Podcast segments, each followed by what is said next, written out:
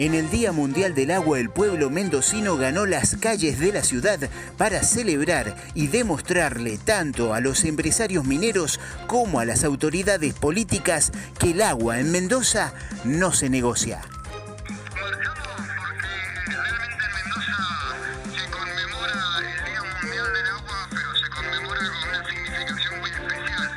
Escuchamos a Emanuel Fugasoto, presidente del Partido Verde en la provincia de Mendoza.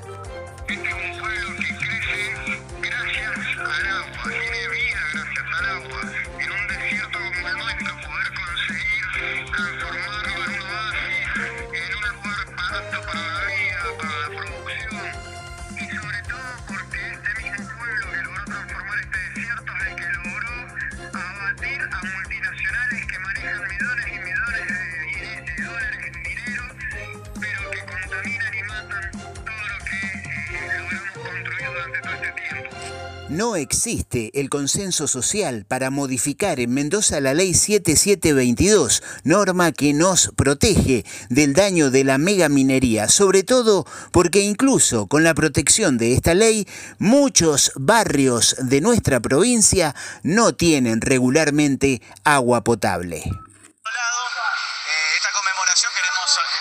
Nuestra solidaridad al pueblo Chubut, que está sufriendo el embate de la megaminería.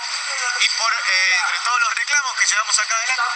entre las asambleas, exigimos al gobierno provincial el derecho a todos los, a todos los barrios de Gran Mendoza a tener agua potable, que hace más de 10 años de crisis hídrica viene sufriendo la falta de agua, la campaña Agua para los Barrios,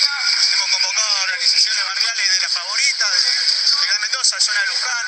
el oeste del este de Cruz, que son siempre los lugares más afectados por la falta de agua, trabajadores viñateros, que son un elemento fundamental en la posición del agro. Desde la provincia de Mendoza, donde el agua no se negocia, reportó Radio Comunitaria Cuyum.